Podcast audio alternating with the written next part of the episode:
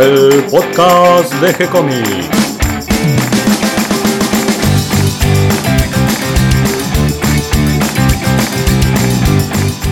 Bienvenidos a un nuevo episodio de G-Comics, el podcast donde hablamos de todas las técnicas necesarias para realizar un cómic, cómo dibujar un manga y todo el conocimiento requerido para dibujar esa historieta que tenemos dando vuelta en la cabeza. Mi nombre es Gonzalo García y mi intención y la de todos los que hacemos G-Comics es colaborar con aquellos que estén interesados en avanzar, en progresar, en mejorar en su formación como dibujante de cómics. Hoy tenemos otro encuentro con la BD, nuestra sección donde hablamos de la historieta franco-belga. El tema de hoy creo que les va a gustar. Vamos a hablar de Edgar Pierre Jacobs, al cual nombramos en algún episodio anterior cuando hablamos de su obra principal, Blake and Mortimer. Pero ¿por qué volvemos a hablar de este gran autor franco-belga?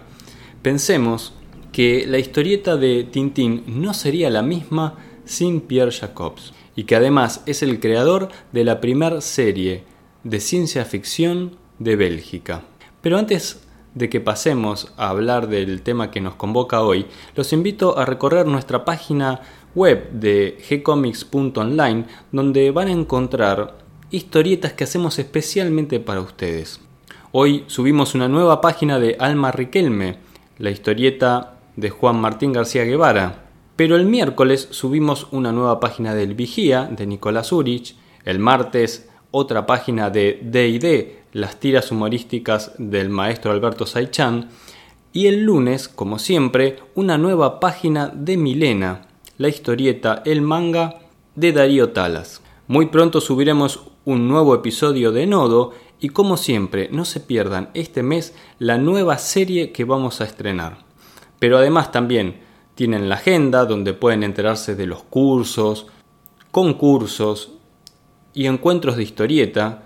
Y en el menú también van a encontrar una lengüita llamada Meetup donde hablamos, comentamos las reuniones que hacemos todos los meses donde nos desvirtualizamos y nos encontramos con algún gran dibujante que nos da una charla sobre un determinado tema referido a la historieta y el oficio del dibujante.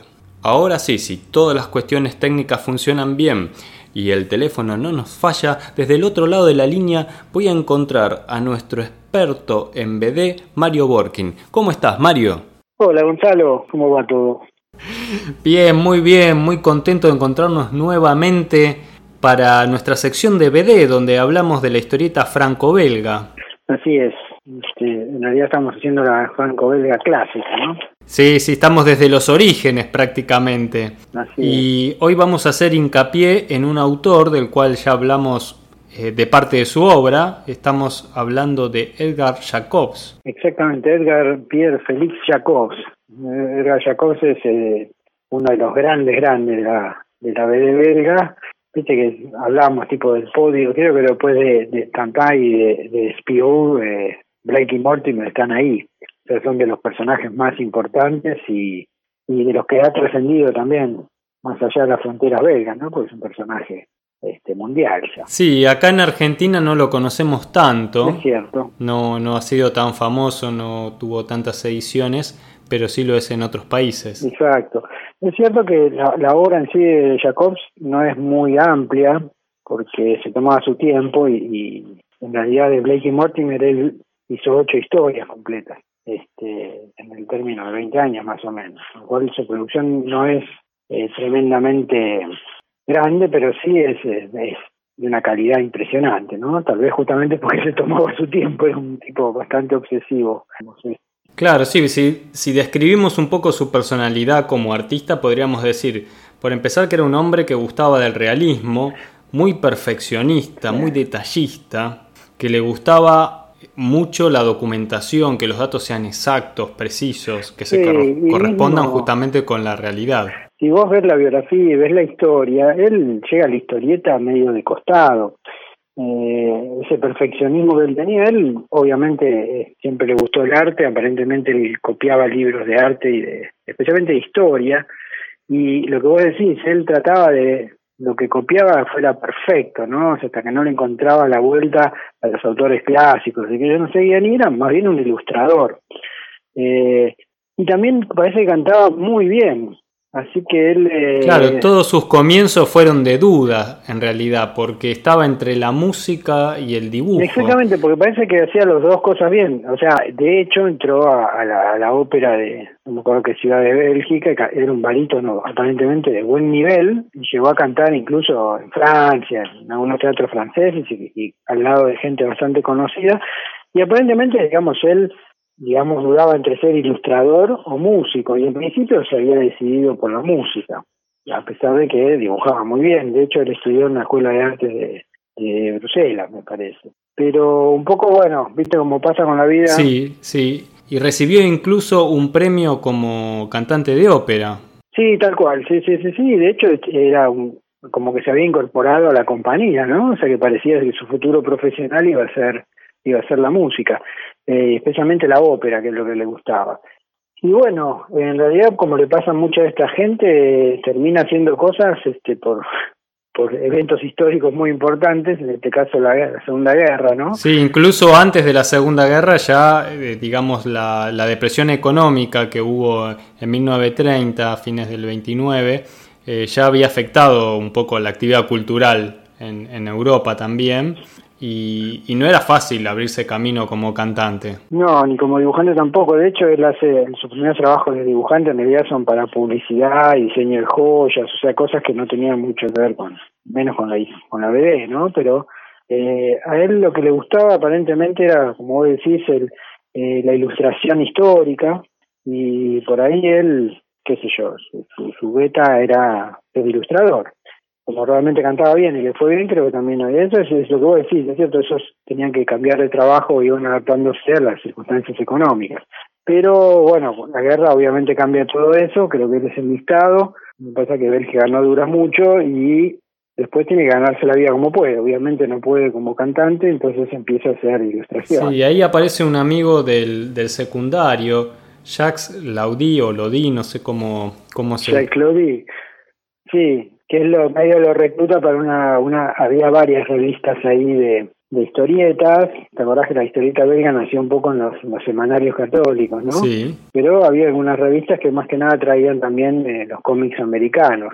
Y ya Claudie creo que lo lleva a Bravo, ¿no? Exactamente, estamos hablando acá de cuando justamente había comenzado la guerra, año 1940, y bueno, entra esta revista que editaba material norteamericano y que a causa de la guerra necesitó reemplazar lo que traía de Estados Unidos por dibujantes autóctonos. Eh, claro, sí, y de hecho creo que interrumpen los nazis la, los trabajos de, Alex Raymond, ¿no? de Flash Gordon, y lo deja a la mitad. Entonces, para no quedar mal con los lectores, le dicen a Jacob si no quería terminarlo él que tampoco tenía idea cómo seguía el guion, o sea que él lo inventó. termina la historieta de Flash Gordon, lo inventó el guion y dibujó a la manera Raymond perfecta, mira que hay que dibujar a la manera Raymond, no es mucho Notable, ¿no? Para alguien que recién empieza en el medio. Claro, pero tenía todo ese entrenamiento, como vos decís, de, la perfección y que había copiado prácticamente a todos los maestros y que con su perfeccionismo, digamos, no debía dejar una página sin realizarla 32 veces. Este, y luego era un trabajo impecable así haciendo Gordon el Intrépido, que era la versión de Flash Gordon. Y el problema es que después, claro, como se quedan sin Flash Gordon, le ofrecen a él hacer una historieta símil Flash Gordon. Y ahí es donde crea la, su primer BD, digamos, que fue la, la primer BD de ciencia ficción belga, que es el Rayo U, ¿no? El Rayo U. en realidad es un pastiche que parece Flash Gordon, pero ya los personajes que él empieza a crear ya empiezan a tener la cara de lo que después sí sería Blake y Mortimer, porque en realidad toma las caras de sus amigos. Eh, este Jacques Lodi, que era amigo de él y que también era dibujante, eh, pasa a ser Blake. Y, y Mortimer, otro amigo de él, que después termina siendo director editorial de, de Tantan, de, sí, de Tantan que no me acuerdo el nombre, el nombre flamenco. Pero contemos un poquito cómo es que él llega a Blake y Mortimer, porque tiene un encuentro muy importante primero. Él, entre estos trabajitos que va haciendo, engancha a hacer algo de escenografías para una obra de teatro que era una adaptación de Los cigarros del faraón de Ergué. Exactamente. Pero sí, lo que pasa es que, claro, como a él le gustaba mucho el teatro, y de hecho cantaba en el teatro también, y dibujaba bien, hacía escenarios. Los, los dibujantes también hacen diseño, digamos, lo que es diseño de escenografía. Y justamente le encargan hacer esto, la, la versión teatral de, de Los cigarros del faraón, y ahí lo conoce Hergé. Este, es muy cómico porque Hergé odiaba la ópera, realmente la, odiaba con todo su, su ser. Y de hecho, dice la, la leyenda que cuando crea Blanca Castafiore, que es la, la cantante de ópera de Tintín. La que hace romper las copas y los vidrios de las ventanas. Y que eh, sí, que Milú y el Capitán Haddock la odian, no lo puede escuchar, este es un poco en broma hacia Jacob. Otra cosa que dicen que parece de Jacob que tenía una voz impresionante cuando se enojaba y puteaba, era tan sonoro que muchos de los insultos aparentemente de que esa es la parte más más cómica y representativa del Capitán Haddock y de Tintín, están basados en, en la personalidad de Jacob también, ¿no? Así que es un lindo toque. O sea que él ha dejado una huella y por supuesto la huella que él deja de Tintín es, espectacular porque él, como vos decís, empieza a colaborar en el equipo de Hergé, que eran dos o tres nomás. Claro, porque hasta ese momento Hergé publicaba Tintín en blanco y negro, en la serie salía seriado en blanco y negro, pero ahora estaba la oportunidad de pasar al álbum que era a color y requería todo un trabajo de adaptación no solo de, del formato, sino también de todo el dibujo y ahí aprovechó Hergé para mejorar los fondos, para ajustar todos sus, puntos débiles del dibujo y eh, además agregarle el color y mejorar las historias. Sin duda, y eso le dio, es digamos, por ahí la gente conoce el Tantán el Tintín actual, que es con un efecto Jacobs impresionante, porque el Tintín anterior es más parecido al Paturucito, ¿viste? El Paturuzú, una onda mucho más sencilla, con menos igual está muy bien dibujada, pero digamos lo que le agrega a Jacobs también es un detalle impresionante en los fondos, un color muy muy lindo y una documentación también muy extrema, porque el tipo era tremendamente preciso. Yo también, con lo cual se deben haber combinado. Por eso la escuela de Bruselas debe haber sido terrible trabajar ahí, porque eran tipos muy meticulosos y se documentaban hasta hasta que no tenían los datos exactos, no hacían y se cuenta que, que Jacobs ha tirado páginas enteras porque no no le parecía digamos correcto, que no se sostenía o que tenía dudas acerca de la documentación, ¿no? Eran tipos tremendamente obsesivos que dibujaban tres o cuatro veces. Este, la escuela de Marcinel como con Gillet era bastante más light, me parece. Sí, y me parece que la otra escuela, justamente la de Gillet, apelaba más a la productividad también, ¿no? A producir rápido y en cantidades y con un dibujo muy suelto y expresivo. Claro, y eso ganaba porque como dibujaban bien también la, movilidad y la expresividad por ahí de, ese tipo de humor era como, como mejor, ¿no? Por ahí uno tampoco está mal porque no, es que los dibujos son duros, pero es cierto. Son estilos diferentes, con objetivos diferentes y que cuentan historias diferentes, ¿no es cierto? Tal cual, sí, sí, sí, sí. Pero Jacobs, bueno, trabaja con, con Hergé y, ahí yo creo que aporta un montón. Creo que de hecho hasta algunas de las últimas, que es eh, El Templo del Sol y la anterior, ¿no? Las nueve bodas de cristal. La nueve bodas de cristal eh, tienen parte de guion que fue aportado por, por Jacobs. Porque hay que acordarse que Jacobs, como, como Hergé, eran sus propios guionistas, ¿no? O sea, tenían el doble trabajo. Y ahí se produce un pequeño desencuentro entre ellos dos porque justamente Jacobs quería eh, aparecer en los créditos también del libro. sí, qué locura, ¿no? Y no, en, y eso no, ninguno de los que trabajó con, con, con Hergé aparece en ningún lado, salvo por ahí algunas referencias este, eh, gráficas, ¿no? Jacobs aparece como una de las momias en, en la versión nueva de los cigarros de Faraón, como uno de los soldados del cerro, del centro de tocar. Este, pero no hay, no hay una referencia como que realmente habían este, participado y creo que Jacobs debe haber participado, casi seguro. Pero aparentemente la relación no se rompe porque en el 47, cuando se crea la revista Tonta, eh, no, el 46, no me acuerdo cuándo. Sí, en el 46, el 26 de septiembre justamente sale el número uno y ahí aparece Blake y Mortimer. Exactamente, y la tapa, de hecho, del número 1 y número 2 creo que también son dibujos de, Jacobs. O sea que eh, la relación y un poco también la revista que sale en el 46 lo rescata un poco a Hergé, porque Hergé después de la guerra y no era muy bien visto en Bélgica porque si bien nadie lo, podía haber acusado de colaboracionista, digamos como que... Tampoco fue un opositor. Y no, digamos, es muy difícil criticar porque, viste, hay que estar ahí, pero pero creo que, bueno, nada, hizo lo que pudo, pero bueno, no se lo cobraron, digamos.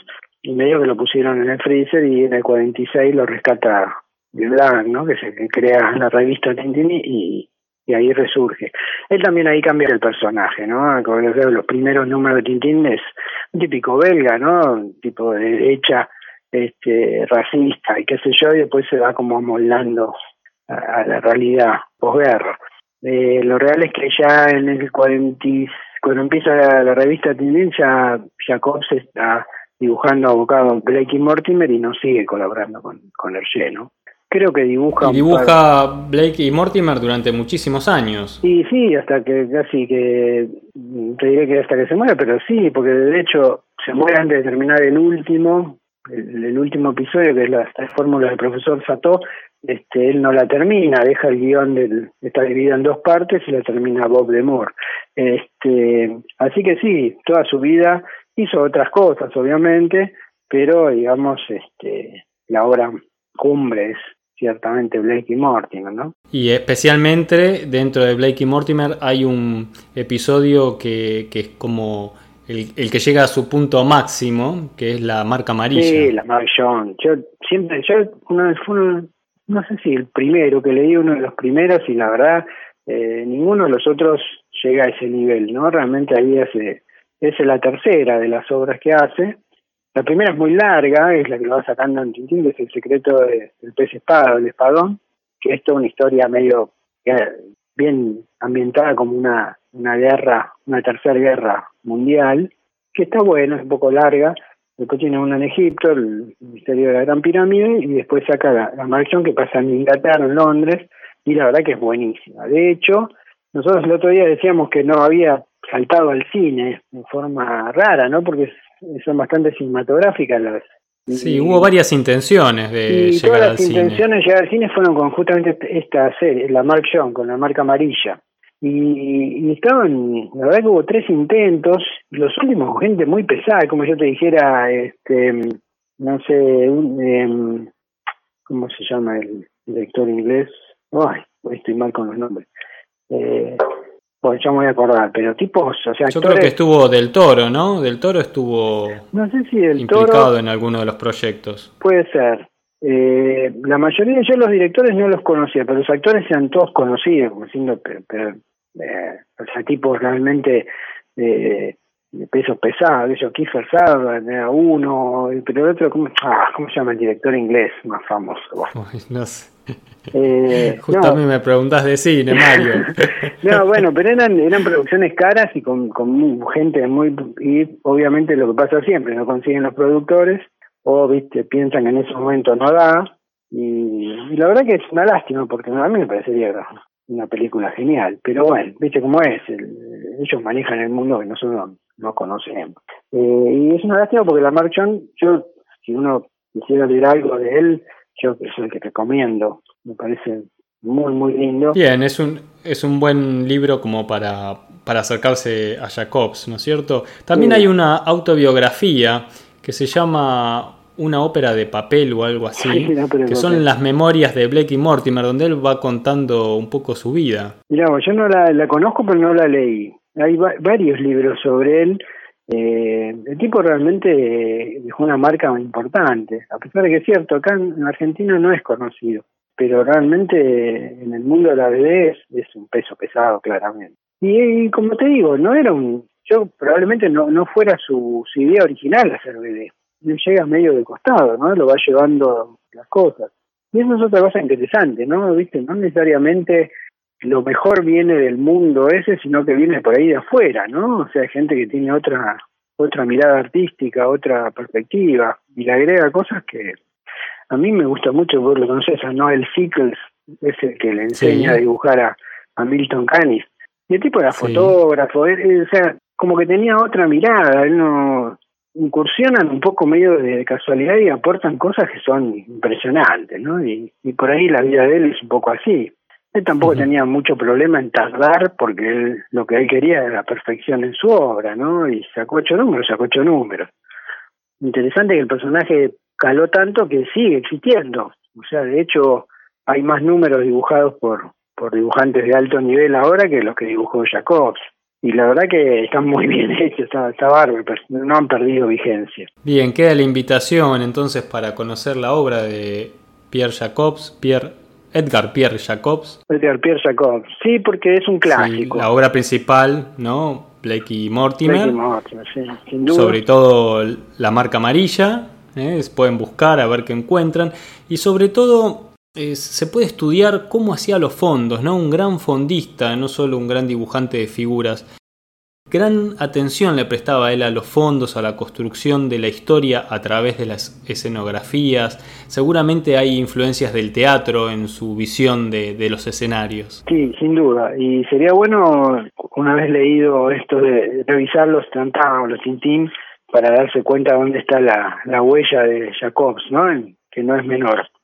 Eh, y la verdad que lo decís, el fondo que hace te permite sumergirte prácticamente en la historia. Es, es tremendamente importante el fondo. Es un personaje más en su historia. Sí, totalmente, totalmente. Bien, Mario, creo que es un lindo informe, creo que además es un informe que invita a conocer a este autor y a leer su obra. Y bueno, ¿qué te parece si nos encontramos la próxima semana para traer nuevamente algo del mundo de la BD a nuestros oyentes y también aprender nosotros, descubriendo y sorprendiéndonos con las obras de grandes autores. Sí, buenísimo. Bueno, sí, me encantaría, así que siempre a disposición para eso. Muchas gracias, Mario. Te mando un gran abrazo. Un abrazo para vos. Eh. Buenas noches. Hasta aquí llega el episodio de hoy. Espero que toda esta información les resulte útil e interesante. Les doy la bienvenida a todos los que se sumaron en el día de hoy y gracias a los que nos comparten en sus redes sociales y ayudan a que lleguemos a cada vez más oyentes.